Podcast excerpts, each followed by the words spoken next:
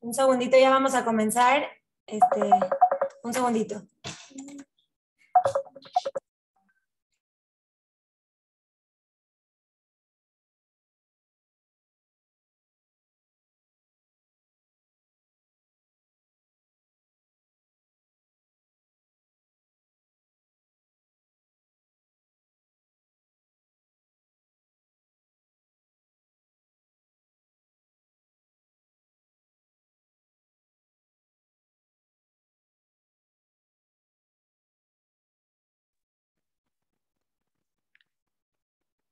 Hola a todos, muy buenas noches. Baruch Hashem de vuelta con historias increíbles. La verdad es que da mucha emoción regresar con esto y me da mucha emoción esta historia porque es tan hermosa. Baruch Hashem, entonces primero que nada quiero agradecer a Hashem. La verdad es que es un sejud muy grande estar en esto y quiero agradecer como siempre a mi equipo de Share Gesed, Linda Holtz, Rababara Amades, y toda esa gente que está involucrada, logrando, logrando Hashem, llegar cada vez a más lugares del mundo, logrando mucha, mucha inspiración y con esto cambiar nuestras vidas para mejor. Bueno, como lo estoy diciendo, la historia de hoy es hermosa. Baruch Hashem, que Rav Mike, Rav Mike Benjo, un día Mina Shamay me contó un poquito de la historia y le dije, Rav Mike, ¿cómo? Esta es una historia para Share la historia de su sobrina Yael Berajá. Así que tenemos el honor de que Rabdani Benjo nos cuente esta hermosa historia que nos va a llenar de inspiración y nos va a acercar mucho a Hashem y nos va a llenar de fuerza, Besrat Hashem, para pasar todas las pruebas de nuestra vida de la mejor manera. Dani, bienvenido, es un placer tenerte aquí. Y bueno, estamos aquí para que nos compartas esta hermosa historia. Muchísimas gracias, bienvenido. Muchísimas gracias, Linda. Gracias por la invitación a Yare Gesed. Gracias a todos por estar acá eh, escuchando. Me pidieron, por favor, si podía mostrar a mi hija y a él al final de la clase, pero eh, lamentablemente es muy tarde, así que la voy a mostrar ahora, un segundito antes de que se vaya a acostar. Voy a ir a buscarla, creo que me den 10 segundos, la voy a traer para que salude eh, y después empiezo. Un segundito.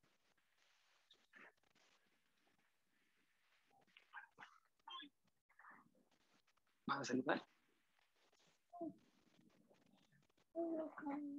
Ahí está. Esta es la princesa. Y a él. Saluda a todos. hola a todos. ¿Cómo te llamas? Yael Veraja. ¿Cierto que sí? ¿Te vas a ir a dormir ahora? No. ¿No? ¿Te quieres quedar jugando más rato? ¿Sí? Vas a caminar. Dile chao a todos. Chao a todos. Ya, saluda. Y un besito. Ya. Ahora sí, las dejo para que la vayamos a acostar y empezamos. No. No.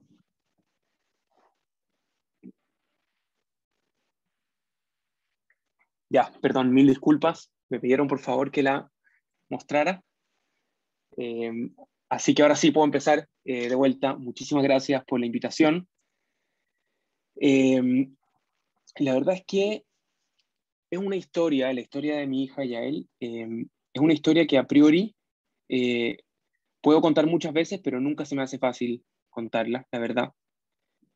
Em, y al final la razón por la que yo decido y por la que, bueno, junto a mi esposa también decidimos compartirla y contarla, es porque hace, cuando empezó todo esto, tuvimos la oportunidad de conversar con el Rav eh, un rabino experto en Jinuj, y contarle un poco lo que estábamos pasando. Y él dijo que lo más importante que nosotros podemos hacer, lo mejor que nosotros podemos lograr es lograr impactar a otras vidas y que otras personas puedan sacar lecciones de, de, lo que nosotros vivimos y lo que nosotros estamos viviendo. Así que si Besrat Hashem tenemos la oportunidad de, de, impactar, no sé, a una sola persona de la gente que está escuchando acá, entonces va a ser eh, realmente, me voy a dar por, por cumplido y por satisfecho. Así que de vuelta, gracias por la invitación y voy a contarles un poco, voy a empezar eh, con la historia, solamente si es que me pueden confirmar por el chat, eh, si es que me ven bien, si se escucha bien, si alguien me puede escribir así en el chat que está todo ok. ¿Sí? Ya. Qué bueno, gracias, estoy con un internet más o menos malo. Pero bueno, eh, voy a empezar. nosotros con Dana tuvimos a Yael, Yael está a punto de cumplir cuatro años. Ella nace a fines del 2017, le ponemos Yael Berajá. Em, y cuando ella nace, eh, todo perfecto, todo normal, eh, un embarazo absolutamente común y corriente.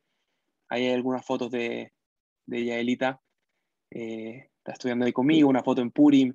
La verdad es que ella nace como una niña absoluta y totalmente normal. Eh, muy alegre, muy sonriente. De verdad que trajo una alegría desde el día que llegó. Y a los, como a los cuatro meses, desde que nació, le dio un resfrío. Eh, y para nosotros, como papás primerizos, ella es nuestra única hija por ahora, papás primerizos, estábamos orgullosísimos del primer resfrío de, de nuestra Yael. Eh, qué lindo, qué bonito, tenía sus moquitos, así que era como todo tan, tan bonito. Pero este resfrío pasó a ser un poco distinto. Eh, y es que desde que ella se resfría, desde que ella empieza con estos síntomas, como que ella deja de, sonreír, de reírse, deja de como, deja de ser ella misma. Y eso a nosotros no, obviamente nos inquietaba, pero bueno, puede ser cualquier eh, resfrío común y corriente que, que hace que una, una niña como que esté más eh, de, de, peor humor, quizás un poco más de caída, y nosotros lo dejamos pasar. Pero el tema es que esto se siguió prolongando y ya pasaron un par de semanas, eh, como dos semanas, que, que ya él no, no sonreía, no, como que no, no, era ella misma, y eso que ya el resfrío había pasado, y eso se sumó a que cada vez que ella eh, se despertaba de la siesta en las mañanas, hacía unos movimientos muy extraños cuando se despertaba, algo muy raro, y nosotros la verdad es que ya nos empezamos a preocupar, como que algo, algo estaba mal. Y, la verdad es que es muy difícil porque para nosotros, como, como padres, nos toca, eh, nos toca darle la felicidad a nuestros hijos. Y no ser capaz de, de, entregársela, no ser capaz de lograr que mi hija saque una sonrisa. Me acuerdo, o sea, hasta el día de hoy lo recuerdo con, como con escalofríos porque es súper, súper doloroso. Y ya después de, de un tiempo, eh, como dos semanas y media, me acuerdo, ya decidimos llevarlo, llevar a la Yael a un, a un especialista a un neurólogo, y el, y el, neurólogo, me acuerdo que acá está el primer NES, el primer milagro que ocurre, y es que justo antes de llevarla al neurólogo, eh, esto es en la siesta de antes de llevarla, y a él se despierta y empieza a hacer estos movimientos raros, y yo decido grabarla, porque, porque no es normal, dije, dije no, no, no puede ser, le dimos antialérgicos, le dimos todos los remedios comunes y corrientes, y no se le estaba pasando esto, y el movimiento que estaba haciendo no era normal, y yo decido grabarla.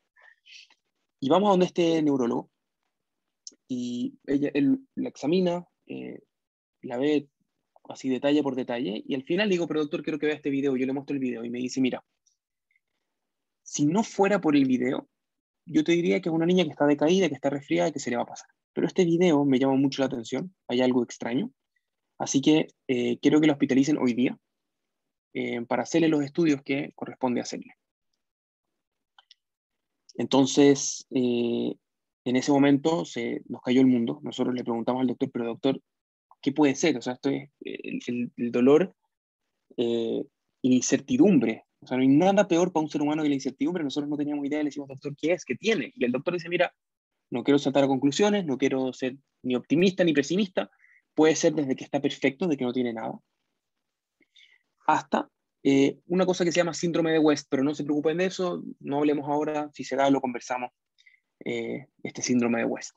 Y obviamente nosotros no, se nos cae el mundo, a la ya él la hospitalizan ese día, esa noche, de hecho, para tomar exámenes. Eh, podrán imaginarse que no, obviamente no dormimos, no comimos nada, no, nada, estábamos así totalmente destruidos, se nos cayó todo el mundo. Y esa noche terminamos, terminan haciéndole este examen, común, el, examen famoso que se llama electroencefalograma, que le ponen unos cablecitos en la cabeza para medir la actividad eh, eléctrica en el cerebro. Y bueno, pasa la noche y recuerdo que tenía que hacer un examen de 12 horas. O sea que iba a terminar como a las 8 de la mañana esto. Esto es la el de 4 meses y medio, 5 meses. Eh, un examen de hasta las 8 de la mañana y recuerdo que como a las 4 y media de la mañana eh, vienen a desconectarle todas las cosas a la Yael.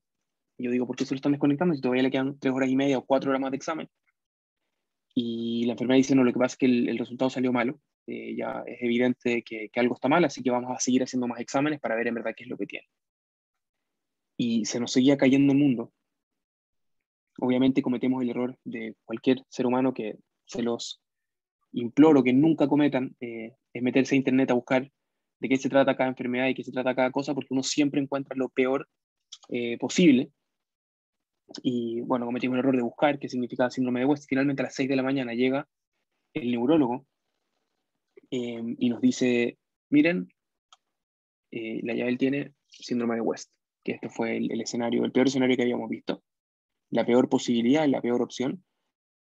Em, y, y, ahora necesitamos hacerle más exámenes porque necesitamos ver cuál es la fuente, cuál es el origen de esto, de dónde viene y qué es lo que se puede hacer al respecto, cuáles son los tratamientos, si es que hay, qué se puede hacer. Y recuerdo que en ese momento mi señora le pregunta al médico y le dice, pero doctor, dice, ¿la él va a vivir? ¿Va a sobrevivir? Y el doctor nos dice, no sé, no, no puedo responder esa pregunta ahora. Y de verdad que es como sentir que el, mundo se cae, así de un segundo a otro. Son sensaciones que hasta el día de hoy no, no, no se olvida. O sea, ya tengo frescas como si fueran ayer. Y, y nada, eh, así fue. Tuvieron que seguir haciendo exámenes. De hecho, ese médico, ese neurólogo nos dijo a partir de ahora, ya, yo ya no soy encargado de esto porque necesitamos pasar a un especialista, que es una epileptóloga eh, especialista en esto, que hasta el día de hoy es nuestra, nuestra doctora, eh, que ha sido lo mejor del mundo, lo mejor que nos podría haber pasado. Nos pasan con ella. y solamente para darles un eh, severo, es el, el, más severo que existe en niños, eh, ocurre en aproximadamente uno de cada 5.000 niños, de los cuales hay un porcentaje que no sobrevive dependiendo de cuál es el origen. Y el nombre coloquial, o sea, el nombre no oficial que se le da a, a este síndrome, es el síndrome que le quita la sonrisa a los niños. Así se le llama a esta enfermedad, que fue justo lo que le había pasado a ella, que fue cuando ella empezó con los síntomas, simplemente dejó de sonreír, fueron tres semanas en las que mi hija no sonreía. Y así se llama esta enfermedad que ella tenía. Y ahí es cuando entra eh, la doctora especialista y empezamos a, preguntarle y ella nos empieza a contar y nos dice, mira, ahora mismo eh, hay cuatro opciones de cuál es el origen de esto y según cuál es la opción es cuál va a ser el tratamiento a seguir, qué es lo que vamos a hacer, cómo funciona. Así que ahora mismo necesito que esperen, necesito que aguanten eh, y vamos a ir viendo dónde se trata, de dónde viene esto.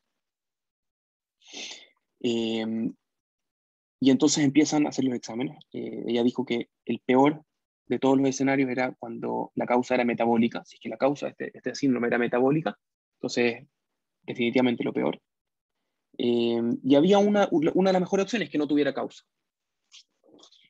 Y nosotros, bueno, nos queda seguir esperando más exámenes. Y en ese momento todavía estábamos todos muy en secreto, todavía no contábamos nada a nadie, pero en ese momento conversamos con mi esposa, con Dana, y decimos, la comunidad tiene que saber esto, eh, y no porque tiene que saberlo, sino que porque necesitamos la tefila de todos.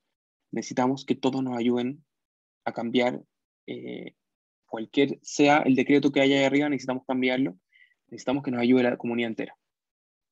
Y ahí sale un mensaje hacia la comunidad en Chile, obviamente hacia otras partes del mundo también, pero principalmente en Chile, sale un mensaje eh, de que algo pasa con Yael y que necesitamos la tefila de todo el mundo.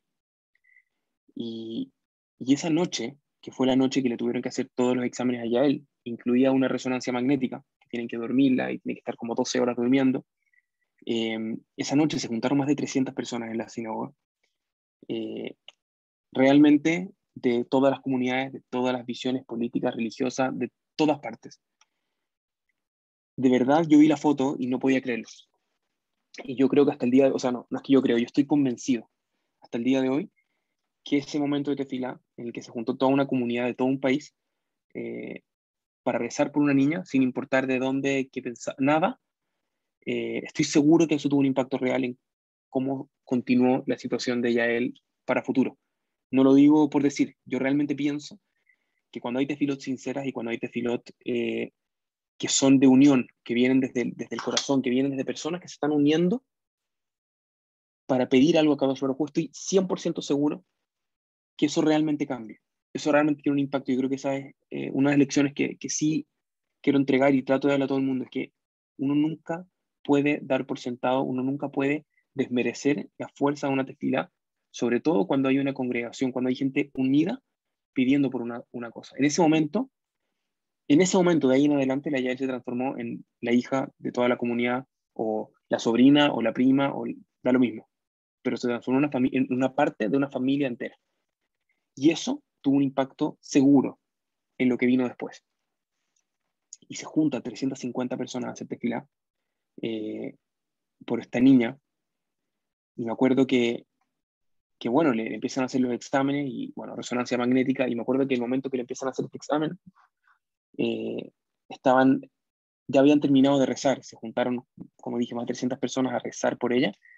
Y un par de, no sé, quizás una o dos horas después de eso, llega la enfermera a decirnos que el examen de la parte metabólica, que es una punción lumbar, que es una, un líquido que se saca de la, de la columna, había salido perfecto y que la causa no es metabólica. O sea, eso significa que inmediatamente ya no era la peor de las causas. Eso fue apenas terminó la tefila eh, de gente que se había unido a hacer tefila por Yael.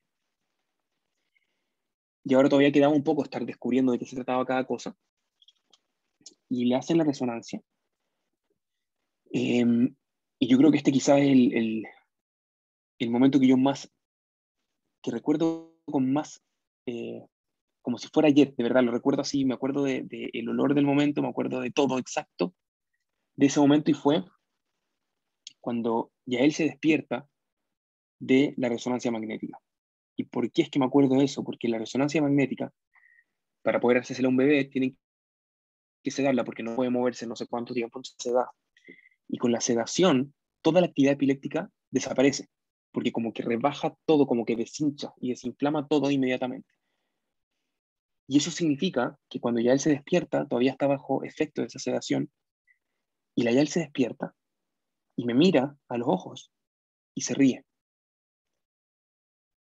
Y esa fue la primera vez que mi hija me sonrió después de tres semanas. Y la verdad es que es tan fuerte la sensación de de que a veces, a veces damos demasiadas cosas por sentado en nuestra vida. Y de verdad, pensamos que bueno, que todos vamos a tener hijos y nuestros hijos van a estar bien y que van a crecer y van a, van a caminar, no sé, al año, al año dos van a estar caminando. Y a veces dejamos de lado y damos por sentado cosas que son tan milagrosas en nuestra vida, tan sencillas como que un niño te sonría, como que tu hijo te mire y te sonría de verdad tenemos que aprender a valorar cada uno de esos milagros que nosotros tenemos. Tenemos que aprender a valorarlos, porque son milagros de verdad, son milagros revelados. Yo les digo que ni mi esposa ni yo, hasta el día de hoy, nos podemos aguantar la felicidad de ver una sonrisa de mi hija. Y hoy día ya él sonríe todo el día. Y cada vez es exactamente igual, la misma sensación. Es porque solamente cuando quizás perdiste algo es que te das cuenta del valor que tiene. Y el punto es no tenemos que esperar a perder algo para encontrar el valor en esas cosas.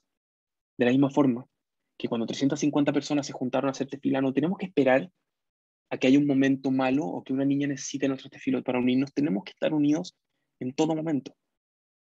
Y en esta sonrisa que me da mi hija, yo de verdad que les digo, fue hasta el día de hoy la lección más potente que yo he tenido. Y bueno, y se despierta de esta sedación, me sonríe, conversamos, jugamos un rato, tenía, bueno, no es como que conversamos, pero pude interactuar con ella mejor. Eh, y llega a las 6 de la mañana la doctora eh, y nos lleva a eh, lo que se llama en Chile, se llama el locutorio, que es como la sala de las malas noticias. Nosotros llevamos casi 48 horas sin comer, totalmente en ayuno, o sea, no hay ni ganas de comer, ni probar algo, ni nada nos lleva a esta sala, que es la sala de las malas noticias, donde el doctor te cuenta qué es lo que está pasando, cuál es la situación. Y nos sentamos con la doctora y dice, ya, ya tengo los exámenes, tengo los resultados, yo les voy a contar qué es lo que pasa con Yael, y este es el diagnóstico, esto es lo que pasó. Yael, cuando estaba en el vientre materno, entre el primer y segundo trimestre del embarazo, Yael sufre un infarto cerebral. ¿Qué significa eso? Que se tapa una de las arterias principales del cerebro.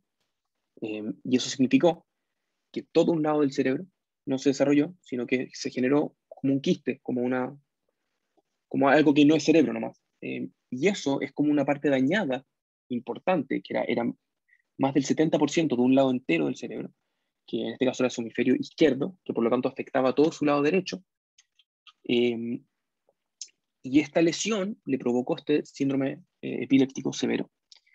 Y esta es la situación en la que ella está ahora. Y obviamente nosotros, en ese momento, le decimos, gracias doctora, pero ahora me puedes hablar en español, por favor, porque entiendo, me está hablando muchos términos médicos, pero necesito saber qué, qué pasa, o sea, qué, qué, de qué se trata. Entonces decía, mira, esto es lo que vamos a hacer, esta es la situación, la situación no es ni la peor ni la mejor, acá está.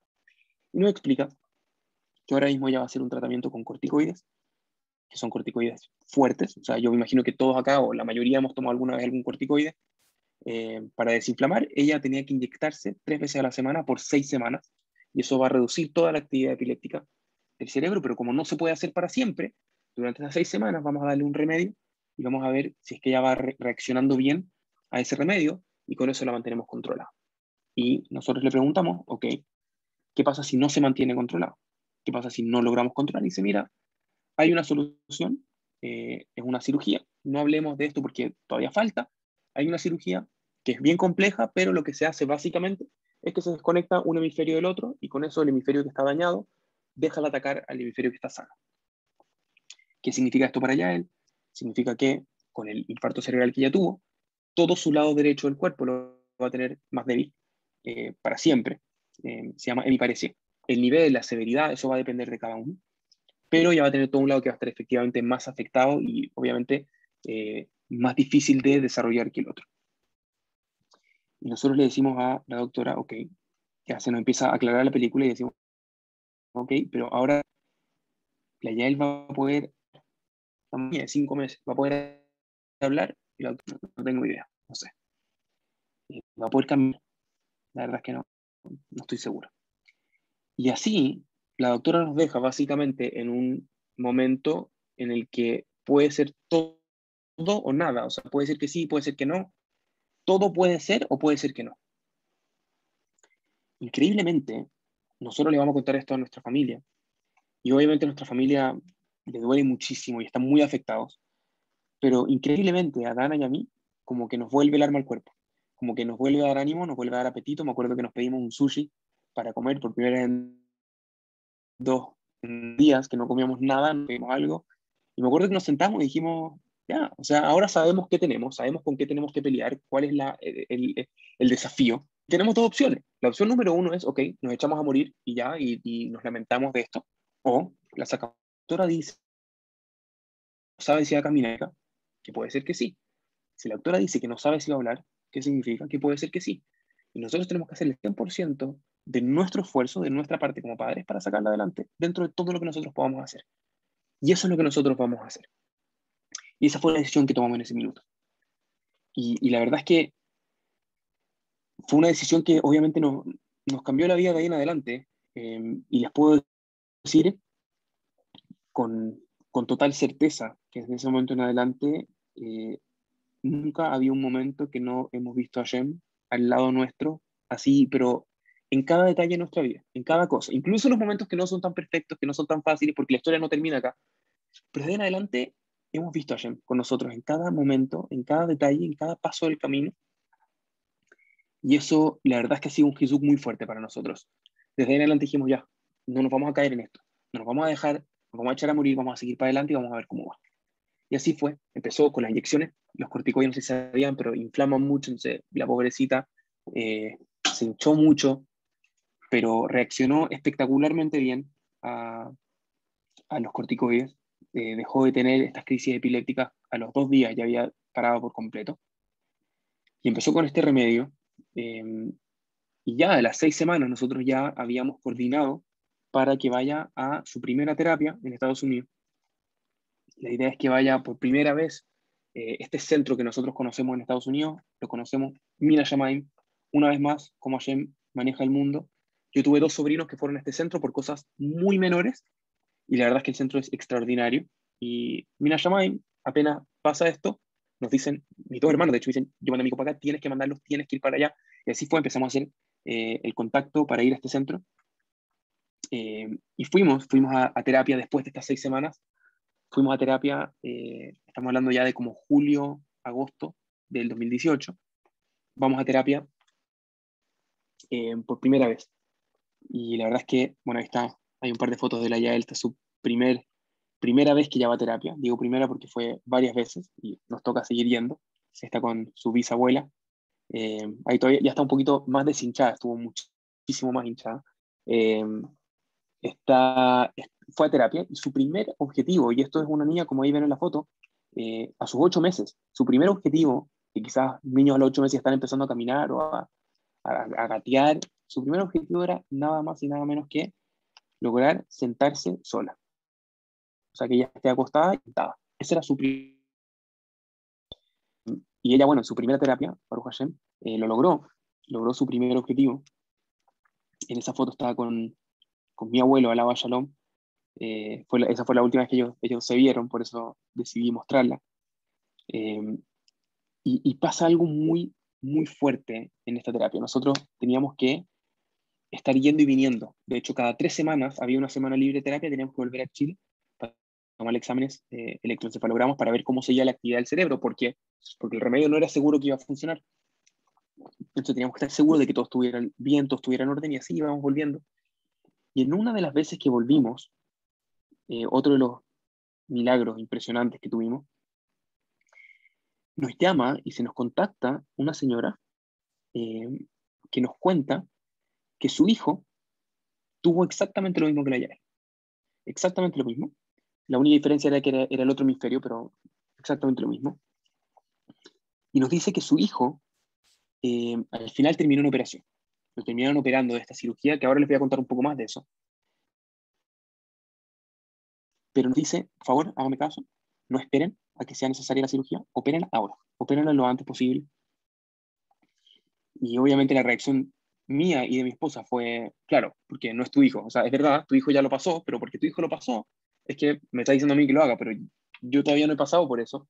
Eh, nosotros sabemos que una cirugía extremadamente compleja, solamente para darles un detalle, es la cirugía más compleja que existe en neurocirugía en el mundo.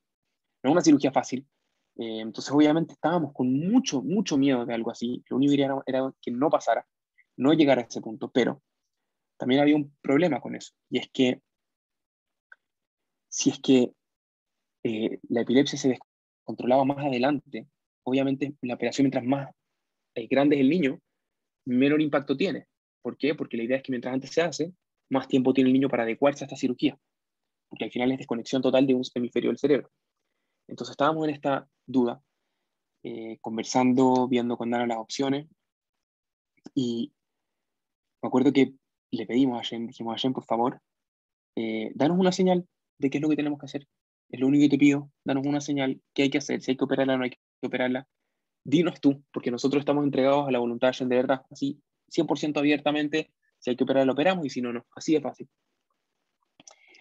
Y dijimos esto y llegamos a Miami, a la terapia, y a los dos días estábamos en el auto con mi eh, hermana. Yo estaba adelante, mi esposa también, y mi hermana dice, eh, y Dana, no se asusten, pero la Yael está moviendo la mano, está moviendo una mano, se le mueve sola, está moviendo la mano un poco rara. Eh, obviamente el no se asuste no sirve de nada, nos asustamos igual, eh, casi, se casi se para el corazón así. Eh, hablamos con la doctora y la doctora dice, mira, no creo que sea nada, pero cuando vuelvan a Chile la, examinamos y vemos qué es. Así fue, tres semanas después volvimos a Chile, examinamos qué era este movimiento que se le movía la mano sola, y resulta ser que la doctora nos dice, efectivamente, esto es una, son crisis epilépticas, pero son muy mínimas, muy pequeñas, eh, pero hay que controlarlas porque no se van a poner mejor, o sea, solamente pueden empeorar, entonces hay que controlarlas. Y para eso vamos a ir cambiando de remedio, vamos a ir haciendo combinaciones de remedio, pero si no se logra, entonces eso significa que es posible que tengamos que operar. Y nosotros nos miramos con Dani y dijimos, realmente, esta es una señal increíble de ayer. No salimos angustiados para nada. Dijimos, ok, habíamos pedido una señal y ayer nos mandó una señal con el mayor GESET que puede mandar, que es una señal que no le hace daño a ella. Que ayer nos está diciendo, mira, puede ser que tengamos que operarla, pero tranquilo, ya están en mis manos, están conmigo, no se preocupen. Y así fue. De verdad, así lo sentimos, así lo vivimos. Y, pasa el tiempo Y cambiamos remedios, así manejamos, mezclamos algunos remedios y no había nada que, hacer, no se podía controlar. Y recuerdo, en, esto era como en octubre, fines de octubre, todavía estábamos en, al final de la terapia, nos llama la doctora y dice que se juntó todo el comité médico y decidieron que efectivamente hay que operarla, que esa es la decisión, que todo el comité decidió que es importante que la operemos y nosotros nos entregamos con mucha tranquilidad, obviamente también muy nerviosa, una operación, una operación importante. Y nos entregamos a esa operación. Me acuerdo que hay un mensaje, lo voy a decir al final, pero un mensaje muy relacionado con las semanas que estamos viviendo ahora, pero un mensaje que no, nos dejó marcadísimos para este momento. Y, y llegamos, llegamos a, a Chile en noviembre y nos hacen elegir fecha. Y mira, Shamaim, perfecta la fecha, nos cayó el último día de Hanukkah último día de Hanukkah, cae este día de la operación. Y esta cirugía básicamente, ¿de qué se trata? ¿En qué consiste? Se consiste en que se abre la cabeza. Em, este es, esta foto, ahora, voy a explicar por qué esta foto. Esta fue nosotros elegimos la última noche de Hanukkah para la cirugía. Esta fue la primera noche de Hanukkah con la Yael eh, celebrando con nosotros. Elegimos obviamente la fiesta de los milagros para que Hashem haga un milagro con ella. Eh, y esta cirugía básicamente es, se le abre la cabeza, se le corta un pedacito del cerebro entre un hemisferio y el otro. Y el hemisferio que está sano se mantiene sano y funcional, y el otro queda desconectado. Por lo tanto, cualquier actividad epiléptica puede seguir andando, puede seguir habiendo actividad epiléptica, pero no puede afectarle a su cuerpo ni a su otro hemisferio. De eso se trata esta cirugía. Una cirugía que se llama hemisferectomía funcional, donde se desconecta un hemisferio del otro, eh, y es la cirugía más compleja que existe en neurocirugía. Es una cirugía que no es poco común, es como el 15% de la cirugía en, menores, pero una cirugía de alta complejidad. Ahora, em, uno pensaría que para esta cirugía uno tiene que irse al mejor hospital del mundo, en Suiza o en Estados Unidos, y ahí está de vuelta la mano de Hashem. Eh, en Chile, el médico que hace esta cirugía estaba presente con el médico que inventó esta técnica. Fue la persona que operó junto con él la primera vez que la hizo. Eh, un médico de otro nivel, de otro nivel, de hecho él estaba siendo director de neurocirugía en Cleveland y se vino a Chile por temas familiares y terminó en Chile guiando la mano, asillado por la mano de Hashem, justo para nosotros había llegado a Chile como tres años antes, cuatro años antes, eh, de las personas con más experiencia en esta cirugía que existen, y nos toca a nosotros eh, operar a, nuestra hija de esta cirugía, quizás de los momentos con más tensión en nuestra vida, y la cirugía fue un 10 de diciembre, última noche de Hanukkah. Eh, el 10 de diciembre, pero el 4 de diciembre, yo creo que a estar en las fotos, el 4 de diciembre eh, fue el cumpleaños de Yael, fue su primer cumpleaños. Esto, todo esto que he contado hasta ahora ha sido un año de su vida. Ahí está la Yael en su cumpleaños. Les puedo decir que fue el cumpleaños más incómodo, más extraño. Eh, el primer cumpleaños de tu primer hijo más extraño que uno puede tener. recuerdo la noche antes escribiendo una carta, era cinco días antes de su cirugía, eh, escribiendo una carta con, con, mi esposa, estamos escribiendo una carta para su cumpleaños y así se nos caían las lágrimas arriba de la carta. Eh, pues trata deseando que todo saliera bien. Eh, y así fue. El, el, 10 de diciembre finalmente, esto es 10 de diciembre del todavía 2018, pasando 2019, em, la cirugía duró, supuestamente dura entre 8 y 12 horas, una cirugía de alta complejidad, eh, y Baruch Hashem, otro milagro gigante, la cirugía duró seis horas y media. ¿Y por qué es un milagro? Porque cuando uno se espera entre 8 y 12 y la cirugía dura 6, no alcanzas a tener ese momento de tensión de, bueno, ¿por qué no sale? ¿Por qué? ¿Qué está pasando? ¿Algo salió mal? Obviamente estábamos nerviosos, pero no alcanzamos a pasar ese momento así de angustia máxima. Eh, recuerdo que uno de los rabanim, uno de los jajamim de, Chile, fue a, ver a la Yael durante la cirugía, fue a hacer teilim en la puerta del pabellón, eh, y salimos y me llama el doctor por teléfono, ya, salió de la operación, está todo bien, salió todo perfecto, eh, la Yali iba a tener que pasar eh, una semana aprox, una semana en cuidados intensivos, como en tratamiento intensivo, que acá se llama UTI, y después dos semanas más en cuidados intermedios. Ahí si quieren pueden mostrar la foto de, de la Yael recién salida de la, de la cirugía. Ahí está ella, pobrecita, bueno, cortada entera, pero pero una cirugía que Baruch Hashem fue, fue extraordinaria. Eh, su respuesta fue espectacular. Eh, al poco tiempo, de hecho, en vez de estar una semana en tratamiento intensivo, solamente estuvo cuatro días, porque se, se recuperó bien, eh, fue bastante bien avanzando. Estamos nosotros con, con ella en, en la UTI y después eh, de a poquito así fue avanzando. Y solamente para adelantarles, la, mejor noticia de todas es que hasta el día de hoy ya no tiene ningún tipo de crisis epiléptica ni nada, a pesar de que la historia sigue. La historia tiene más momentos de, de, dificultad, pero en esto esta cirugía le cambió la vida. Esto fue menos de, menos de dos semanas desde la operación y ya estaba de vuelta eh, casi a como estaba antes, que es una locura, una niña con la mitad del cerebro funcionando, que es un milagro revelado poder ver una situación así. Poder tener, em, poder tener una hija así es, el milagro más grande que existe, que Hashem te, te dé esa, esa oportunidad. Realmente es impresionante. Ella sale de su cirugía, Baruch Hashem, espectacular. Em, después de dos semanas y media, tres semanas ya estamos de vuelta en la casa.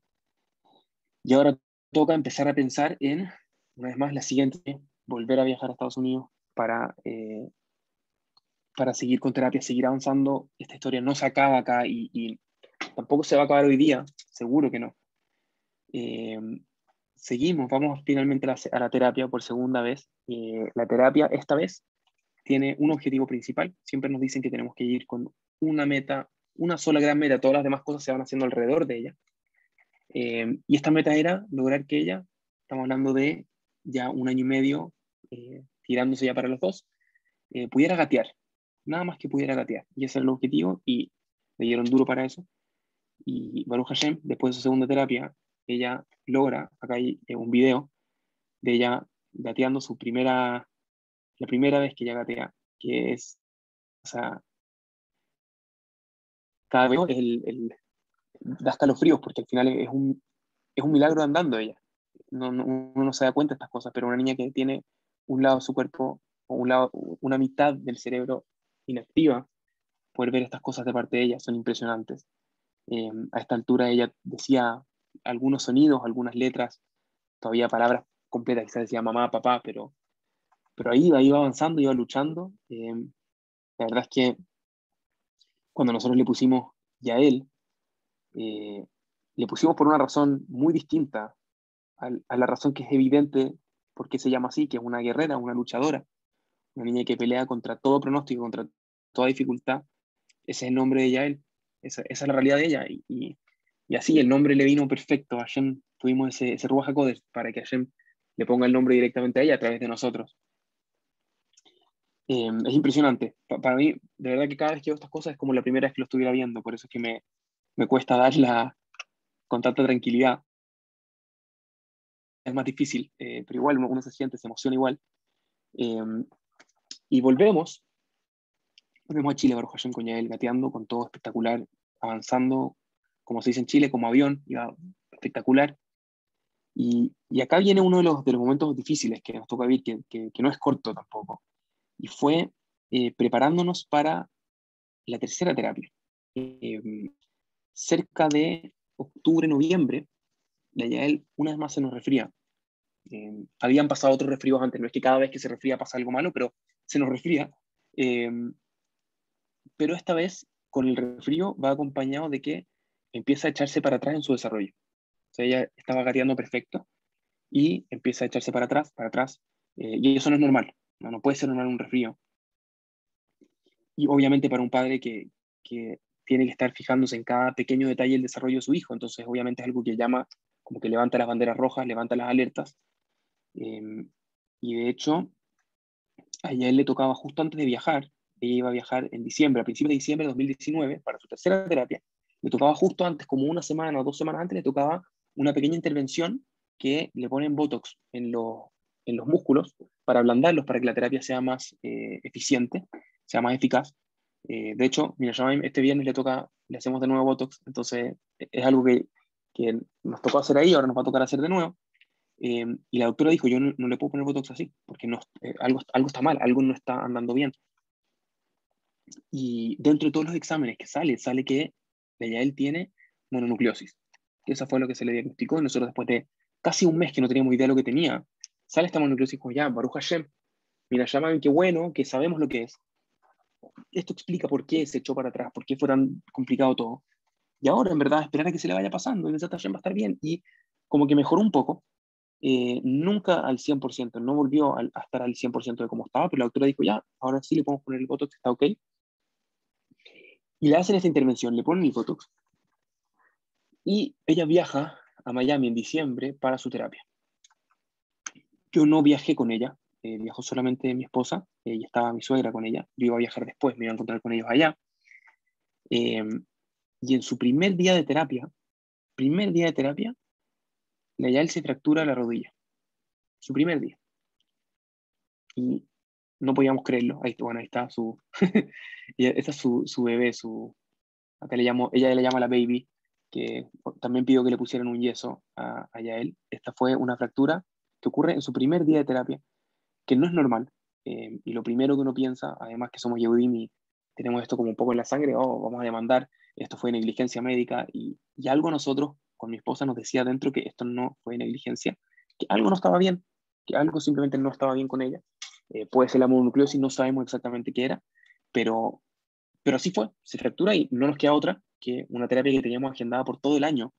Eh, llevamos ya, no sé, 10 meses con esta terapia agendada, tenemos que volver a Chile y ya no puede ser terapia con pie fracturado, no hay forma.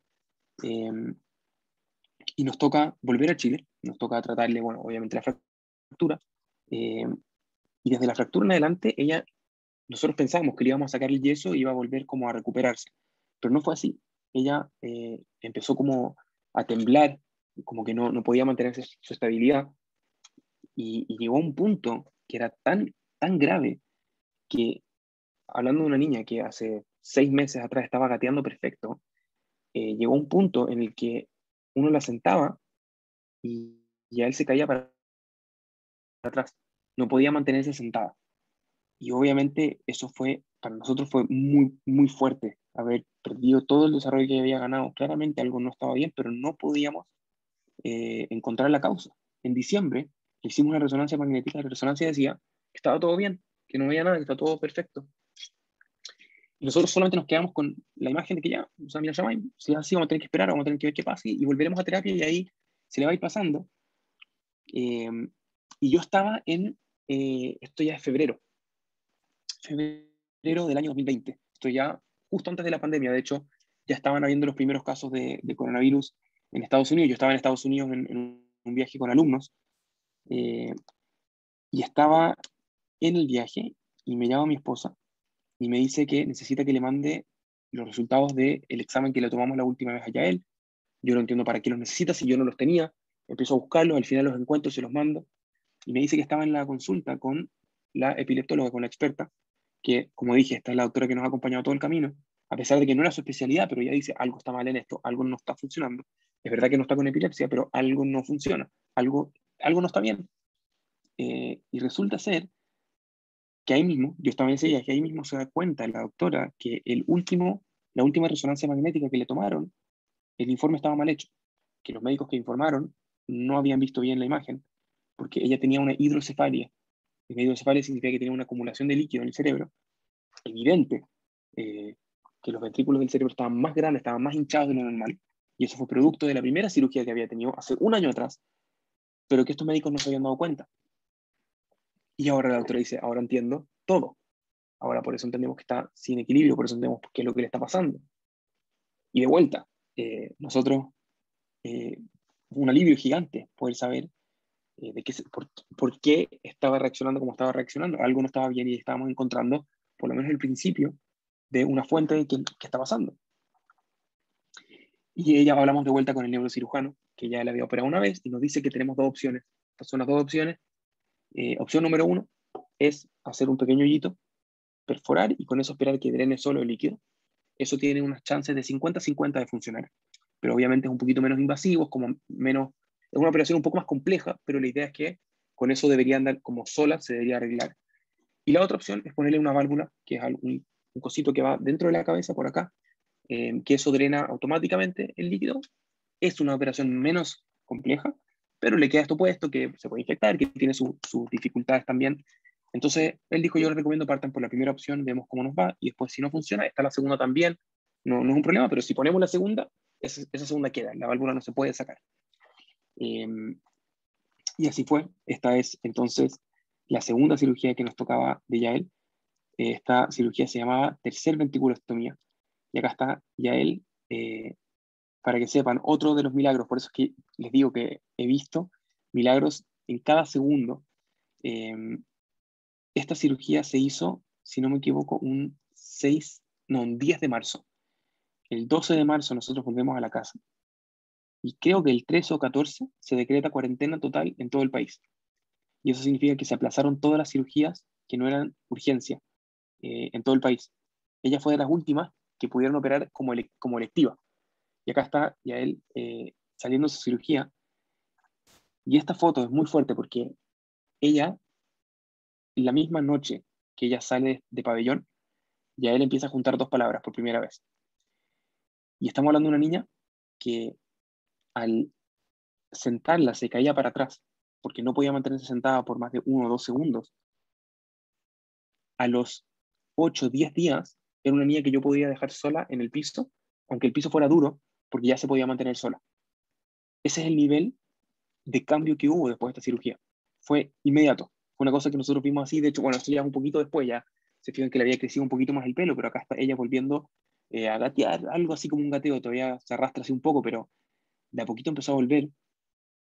Em, empezó a juntar palabras, empezó a hablar mejor y empezamos a ver de vuelta, como que empieza a abrirse esta luz eh, de opciones. Y, otra de las brajot que tuvimos fue que tuvimos la posibilidad y la oportunidad de ayudar en la rehabilitación de, de Yael desde la casa, porque hubo cuarentena general, no podíamos salir de la casa, entonces estuvimos nosotros dos con Yael en la casa 24/7 ayudándola a recuperarse. Eh, una de las dificultades era que justamente no había kinesiólogos, no habían terapeutas que pudieran venir porque no funcionaba, pero hacíamos todo, online, eh, todo por, digamos, por Zoom y por las opciones que habían, pero tuvimos la oportunidad de seguir avanzando con ella y ahí fue, esto fue en marzo y seguimos avanzando y empezamos a ver de a poquito cómo se empezaba eh, a mejorar, cómo empezaba a recuperar muchas de las funciones y nos toca en octubre todavía estaba todo medio cerrado en Chile, no había muchas opciones. Dijimos, ¿sabes qué? Aprovechemos, vámonos a terapia de octubre a marzo, nos vamos todo el verano, vamos cinco meses, aprovechamos un intensivo. Nos vamos con metas más, más profundas y más ambiciosas. Aprovechamos que tenemos harto tiempo para irnos y así fue.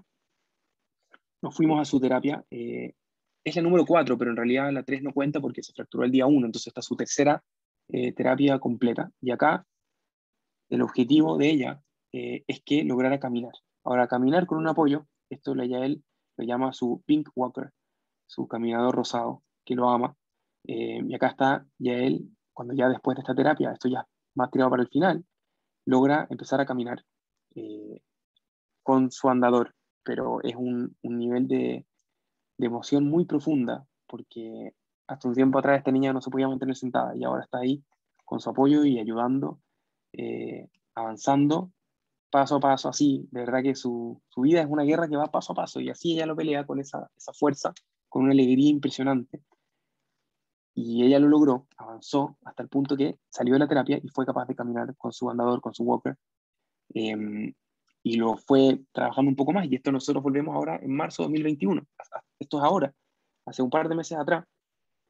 Pero la historia todavía no termina y ya eh, vamos llegando al final de esta parte, porque la historia va a seguir va a seguir toda su vida eh, acá ella está un poco manejando un poquito más su sondador. Em, pero nosotros teníamos un bicho metido en la cabeza, hay una, de que creíamos que todavía le faltaba un poco. Si bien había recuperado mucho y una gran parte de su, de su equilibrio, todavía le falta. No, le, no logra mantenerse parada sola. El patrón de marcha, o sea, ella puede hacer el paso para caminar, pero mantenerse para algo le cuesta mucho. Y sentíamos que todavía le falta un poco le tomamos exámenes apenas llegamos a Chile y todavía aparecían los ventrículos, que son eh, donde se guarda este líquido del cerebro, eh, todavía aparecían un poco más grandes. Entonces el doctor decía, mira, puede ser que sea porque así quedó, que no hay nada que hacer y que está bien, pero es lo que es, o puede ser que todavía tenga un poco de líquido y la válvula efectivamente sea eh, una solución. Y nosotros volvimos en marzo, empezamos a empujar y creíamos que quizás sí era una alternativa ponerle esta válvula. Em, y los doctores estaban divididos, no era fácil, de hecho ahí eh, las señales de Hashem todavía estaban un poquito eh, confusas y, mezcladas, porque no estaba decidido en verdad qué se iba a hacer. Y finalmente se juntaron todos los médicos especialistas y fue una reunión larga, nos dijeron, fueron como 12, 13 médicos especialistas y decidieron que efectivamente había que operarla, que había que ponerle esta válvula para ayudarla a terminar de drenar el exceso de líquido que ya tuviera. Y así es como ya él entra a eh, su tercera cirugía de cerebro.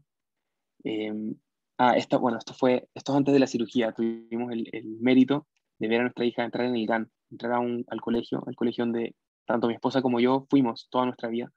Eh, es realmente fue una braja impresionante porque uno no sabe cómo, eh, cómo se va a incorporar una niña que tiene una necesidad especial y es impresionante ver cómo los niños la, la quieren, la ayudan, eh, colaboran con ella. De verdad que es increíble y es una braja que no les puedo explicar. Ella va todos los días con una sonrisa en la cara a su GAN, feliz de la vida.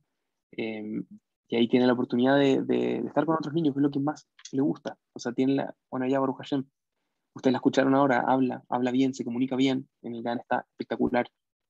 Em, y acá está, eh, la siguiente foto es la de, la, la de ya eh, saliendo de su cirugía. Y saliendo de la cirugía en la que le ponen la válvula, una cirugía de media hora, yo creo que cualquier padre quizás puede estar comiéndose las uñas, nosotros estábamos súper tranquilos, porque habíamos pasado ya una cirugía de seis horas y media, otra cirugía que duró como dos horas y media, hasta una media hora ya para nosotros era de rutina casi. Eh, y a él, eh, desde, desde que se pone la válvula, la verdad es que los cambios no son inmediatos. Eh, no, o sea, no se empezaron a ver inmediatamente, pero algo que sabíamos que se iba a tomar tiempo. Pero hoy, esta es ya él, hoy saliendo de su COD de este año, ya él ha, sido, ha tenido un avance impresionante después de esta cirugía. Eh, hoy en día ya él puede caminar con solamente agarrándola de una mano. Se, puede, se apoya un poco de una mano, pero puede avanzar ella sola. Está, estamos viendo cosas gigantes. Ah, de hecho acá, acá está el, el video de esta. Esto fue Sukkot en el año, o sea, Sukkot de ahora, el que acaba de pasar hace un par de semanas atrás. Y él ahí caminando solo, bueno, que es un milagro, ¿no? un milagro increíble. Eh, realmente sí, yo a mi, a mi hermano Ramike. Eh, lo, primero, lo primero, como les dije, nunca dar absolutamente nada por sentado en la vida. La vida está llena de brajot. Se llama braja, pero son eh, los padres, o sea, lo, lo, las llamamos padres cuando van a llegar al mundo y eso significa que ya él... Perdón, se está cortando mucho. Sí, ¿aló? Después, ah. de que, después de que dijo lo de Sukkot, ya lo demás como que se perdió mucho la señal. Okay. Y vale la pena. Perdón. Per perdón, ¿me, escuch ¿me escuchan ahí mejor? Sí, ahorita sí, Aru Hashem. Ya, perdón, perdón. Disculpen el internet. Eh,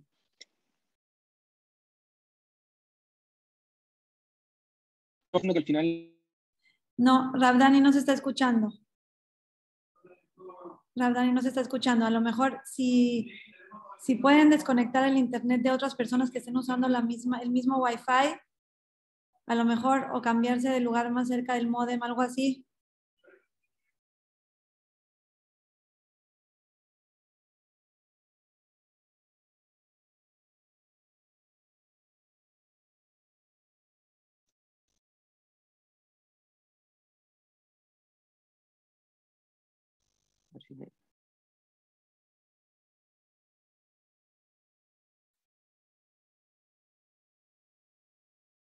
A ver, Rabdani, creo que ya.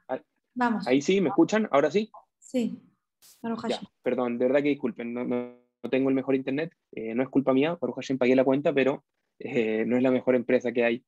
Eh, ahora sí, perdón, estaba diciendo que, que, la verdad es que son los Neshamot que antes de llegar al mundo eligen a los padres que les tocan, eligen qué padres quieren que los ayuden a alcanzar su misión en la vida. Y al final, eso significa que a nosotros ya Él nos eligió y que a cada uno de ustedes, si tiene hijos, eh, y Besat Hashem, si no, cuando, cuando, sea el momento, Besat Hashem, eh, los van a elegir. Y la verdad es que la misión que nosotros tenemos con Yael no es muy diferente a la que tiene cualquier padre con cualquier hijo. Eh, la misión número uno es hacer que su hijo sea plenamente feliz. Y eso no cambia en Yael o no Yael. Al final, eso es para cada padre. Y tenemos que tomar esa misión con la máxima fuerza y entender que nuestros hijos nos eligieron a nosotros. Y la segunda misión es alcanzar o ayudar a que tu hijo alcance su máximo potencial. El potencial, las expectativas que nosotros tenemos de nuestros hijos, al final son solamente ego. Es mi ego diciendo cómo yo creo que mi hijo debería ser. Y en realidad no debería ser así. En realidad nosotros tenemos que entender que el potencial, que el techo que Hashem le pone a tu hijo, lo pone a y no lo ponemos nosotros. Y a nosotros nos toca ayudar a que el máximo del techo que pueda llegar, nosotros alcancemos ese momento. Nosotros seamos capaces de ayudar a que nuestros hijos alcancen ese lugar. Y para eso tenemos que poner el 100% de nuestra parte. Les dije que estaba muy relacionado con los momentos que estamos viendo ahora. Y es porque acabamos de leer la allá de Lejleja y nos toca leer Bayera. En Lejleja escuchamos de la Torah de la primera prueba que pasa Abraham, que es irse, es irse de su casa. Y en Bayera escuchamos de, según la gran mayoría de los, de los comentaristas, la última, que es Akedat que es sacrificar al hijo, a su hijo. Y la llamada pregunta, ¿cuál es peor, cuál es más difícil? Si Lech o Akedat Yitzhak. Y escuché la pregunta del Ramoshe Weinberger, ¿y por qué es tan fuerte? Porque escuché esta pregunta justo la semana, lo escuché en vivo, estaba el Ramoshe Weinberger ahí frente mío, lo escuché la semana que nos dice el doctor, la doctora que la, que la van a operar el Ramón me pregunta, ¿cómo, ¿cómo puede ser que pensemos que son comparables una con la otra? ¿Cómo alguien puede comparar irse de su casa? Que, ok, puede ser difícil, pero ¿cómo no vamos a comparar eso con sacrificar al hijo? Y el Ramón Weinberger dice, a pesar de que la llamara, obviamente después dice que es más difícil la que da Titzhak, dice que en esencia las dos pruebas son lo mismo. ¿Por qué? Porque por un lado, Hashem le está diciendo a Abraham al principio, leja, leja, olvídate de todo tu pasado, Olvídate de todo lo que fuiste, de todo lo que pudo haber sido. Y preocúpate de lo que yo te estoy diciendo ahora. Y aquí Yitzhak. Yitzhak representa el futuro de Abraham. El hijo que, que Hashem le había prometido. Y Hashem está diciendo, olvídate de tu futuro. Olvídate de todo lo que te dije que iba a ser, todo el futuro que tú pensabas. Escucha lo que yo te estoy diciendo. Las dos son, enfócate en, hoy, enfócate en el presente. Y eso es una lección tan potente, porque muchas veces nos preocupamos tanto de lo que va a pasar, de qué va a pasar el día de mañana, de cómo va a ser, qué, cómo, qué va a pasar. Al final dejamos de vivir en el presente, en el hoy día. Y el hoy día que nosotros tenemos una braja gigante, es una bendición que viene directamente a cada Baruj y tenemos que saber mirarla de esa manera. Cuando nosotros podemos mirar ese presente como la braja que realmente tenemos, realmente somos capaces de vivir nuestra vida. Y solamente para cerrar, así los dejo con les quiero contar algo que pasó hace un par de semanas atrás, que la verdad es que a mí, cada vez que lo cuento, me da escalofríos. Yo estaba, eh, estábamos preparando algunos viajes, yo trabajo en NCSY, trabajamos con jóvenes de nuestra comunidad, eh, acercándolos, acercándonos un poco a su, a su inspiración eh, de Torah. Creo que hay algunos acá eh, conectados escuchando. Estábamos preparando algunos de los viajes que nos tocaban, de hecho nos tocaban varios viajes seguidos. Y junto se, me acerca una persona que, con la que trabajamos en conjunto, él es voluntario, de hecho, un amigo muy querido, que su hijo eh, es compañero de mi hija Yael. Y que esa semana, Minayama les había tocado a los dos ser el Abba y la Ima de Shabbat. Todos los viernes en el GAN se juntan y uno es el Abba de Shabbat y hace el Kiddush y la otra es la Ima y prende las velas. Y le había tocado ellos dos ser juntos y me dice David, mi amigo, me dice, me dice no, sabe, no sabe lo que pasó, te tengo que contar esto. Cuando vuelve mi hijo, eh, Rubén se llama, cuando vuelve Rubén de, del GAN, yo le pregunté que cómo lo había pasado siendo lado y él dijo que lo pasó espectacular. Y, y él, a propósito, le dice, ¿y con quién fuiste el Abayabad? ¿Quién fue la IMA? Y este niño dice, con, con la Yael. Entonces él le pregunta, porque estaba tratando de hacer un experimento, le pregunta, ¿qué Yael? ¿Qué Yael? Y este niño dice, la Yael, papá, la Yael. ¿Pero qué Yael? ¿De qué me estás hablando? ¿De qué Yael me estás hablando? Y él dice, pero papá, la Yael. No entiendo, ¿cómo no sabes quién es la Yael? Y al final le dice, pero dime algo de la Yael para poder reconocerla. Y este niño le dice, papá, la Yael, la que tiene una mochila de jirafa. Y, y, la verdad es que se me ponen los pelos de punta porque no es la Yael que tiene que usar un walker gigante para caminar, no es la Yael que tiene lentes, no es la Yael que, que a los tres años y medio, casi cuatro años, todavía no logra caminar sola, no. Es la Yael que tiene una mochila de jirafa. Y eso demuestra que hay una sencillez, una inocencia en los niños, que tenemos que ser capaces de, de, copiar, de imitar. Que en algún momento de nuestra vida nosotros perdemos esa inocencia y buscamos crecer nosotros a través de quizás bajar al que está al lado nuestro, quizás pensar menos del que está al lado, en vez de ayudarlo, en vez de agarrarlo, de ayudarlo a alcanzar su máximo potencial, en vez de agarrarlo y tomarlo y, y, y acompañarlo en las dificultades que tiene para que juntos alcancemos lo mejor que podemos alcanzar. Creo que es una lección que es tan potente que nos ha tocado vivir con Yael tanto, durante toda su vida, tanta gente que le ha ayudado, que le ha apoyado, seguir avanzando, una historia que todavía no termina, que obviamente eh, tiene cuatro años de 120, así que falta mucho, mucha historia por delante, pero, pero nos ha enseñado que al final, eh, en la medida que uno se toma la vida con emunada, con fuerza, eh, con, con, con, la emunada de saber que yo está al lado tuyo, esa vida realmente tiene un toque mucho más dulce y tiene una, hay una forma y una capacidad de enfrentar los desafíos que lo hace muchísimo más llevadero y muchísimo más lograble. Eh, una vez más, quiero agradecerle a Jared Gesell por la invitación. De verdad que para mí es un honor, un placer poder compartir con ustedes esta historia. Ojalá, si que logré que una persona salga con algún cambio pequeño en su vida, entonces eh, ya me doy por, por cumplido porque de eso se trata. No, a, mí, a mí no se me hace fácil eh, exponer esta historia de mi hija, pero lo hago con el amor y con el cariño de esperar que Data a alguien y le, pueda hacer algún impacto. Así que eso, gracias Linda por la invitación y, y gracias de nuevo a todos por, por escucharme y por darme este tiempo de sus vidas. Dani, la verdad es que es espectacular la historia. O sea, me lo había contado Mike, pero así, yo llevo todo el tiempo así. Y le digo a mi esposo, es que mira la sonrisa, se supone que era la enfermedad que quita la sonrisa. Yo veo la sonrisa más hermosa que hay. La verdad les quiero decir a todos para pedir, para seguir pidiendo por ellos, para que siga adelante, y pueda caminar perfecto y que tenga una vida llena de salud hasta 120 años y que la vean en la jupa y que su sonrisa perdure con ella para siempre. Y a él, Beraja Badana. Ahorita los voy a dejar, no voy a seguir hablando porque tengo mucha inspiración, pero no es el momento, así que los voy a dejar con Rav Mike, eh, que ya saben que siempre les digo que es para mí un honor tenerlo en Share para que nos digan unas palabras y después ya sigo diciendo mi sentimiento. Rav Mike, bienvenido. Muchas gracias, Linda. De verdad que es un zehut muy grande estar acá. Deme un segundito, pongo mute acá al lado para que no haya doble voz. De verdad que es un Zehut muy grande. El Zehut es mío. Tener el mérito de ser parte de Share Gesed ha sido un honor ya más de un año. Así que gracias por todo, por organizar esto. Yo todavía estoy recuperando, eh, recuperándome de, de esta de ya no es la primera vez que me toca escucharla. Raúl Dani y mi cuñada Dana son de las personas más grandes y más especiales que van a conocer en este planeta. Tal vez ahora me entienden o sea, que cada vez que hablo de mis hermanos, yo le digo, ¿quieres conocer a los, a los grandes de la familia? Soy uno más. ¿Quieres conocer a los, a los top? Tienes que conocer a mis hermanos. Acá conocieron uno. Todavía falta mi hermano Rap Jake y mi hermana Sharon. No saben con la gente con la que tengo el mérito estar rodeado. Así que primero, solamente Rap Dani, me, como siempre, me moviste el corazón. Me tengo que escuchar esto varias veces al año, algo que transmitimos mucho a nuestros alumnos.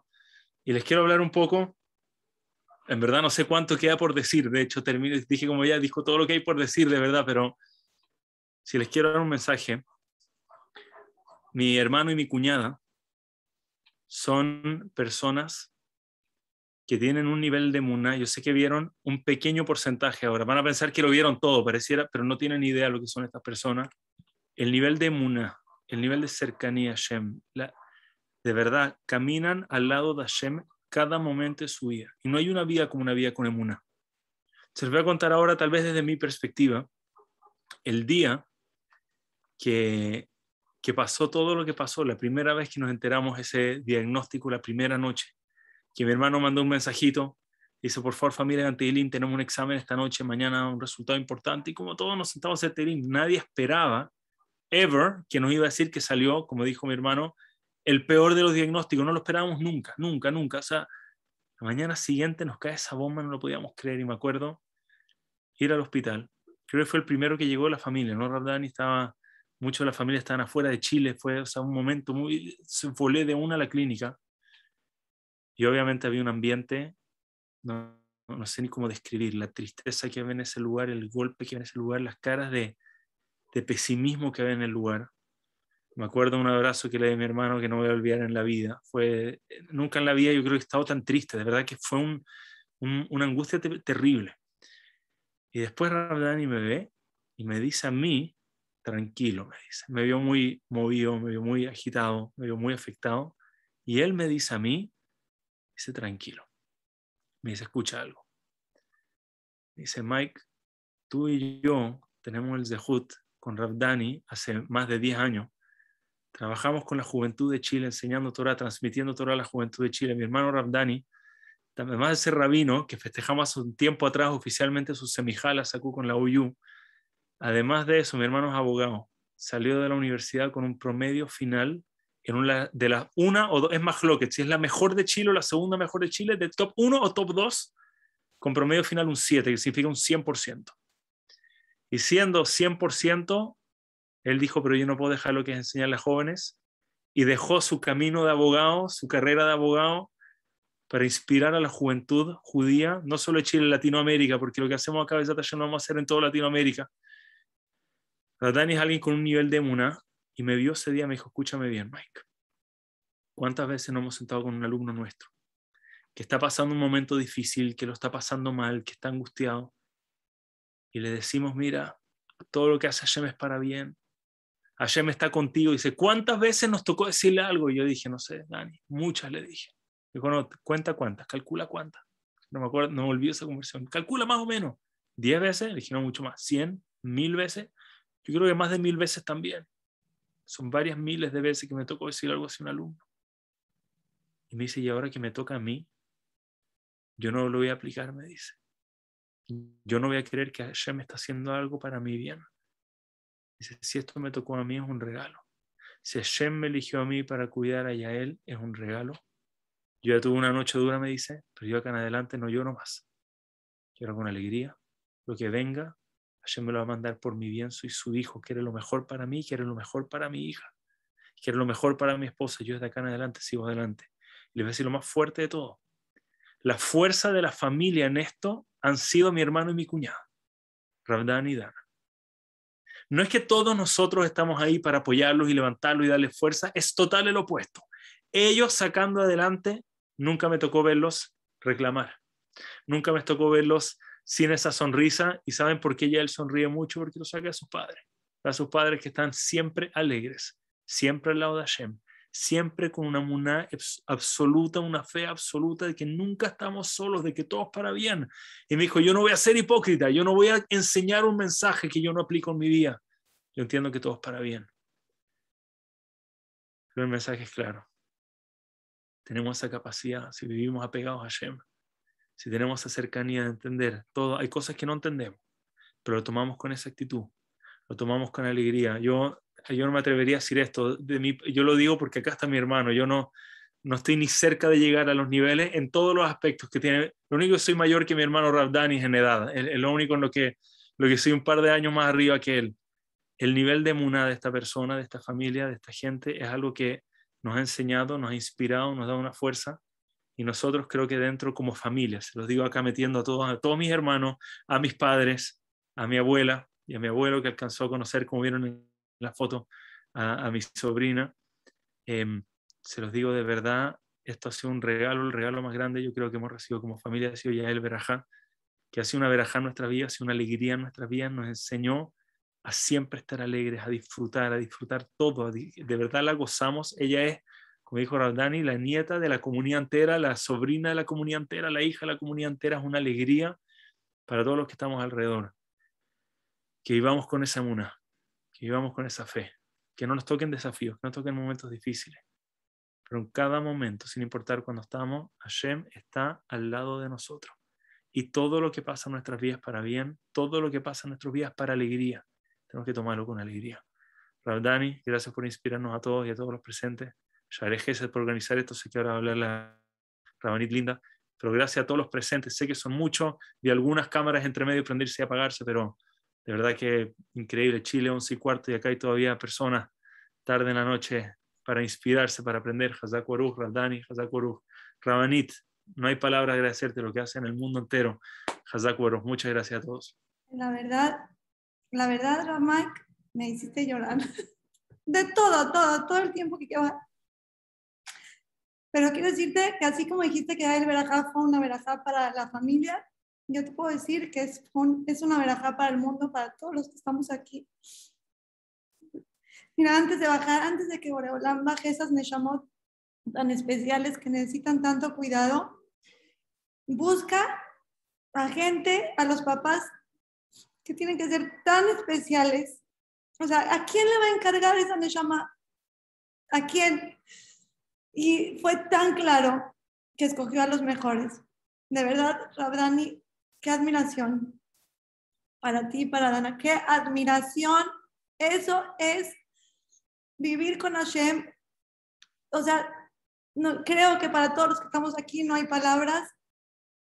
Eh, que Besrat Hashem nos llene de alegría. La verdad, no, no, no tengo, me cuesta mucho trabajo hablar porque me llené tanto y aprendí tanto.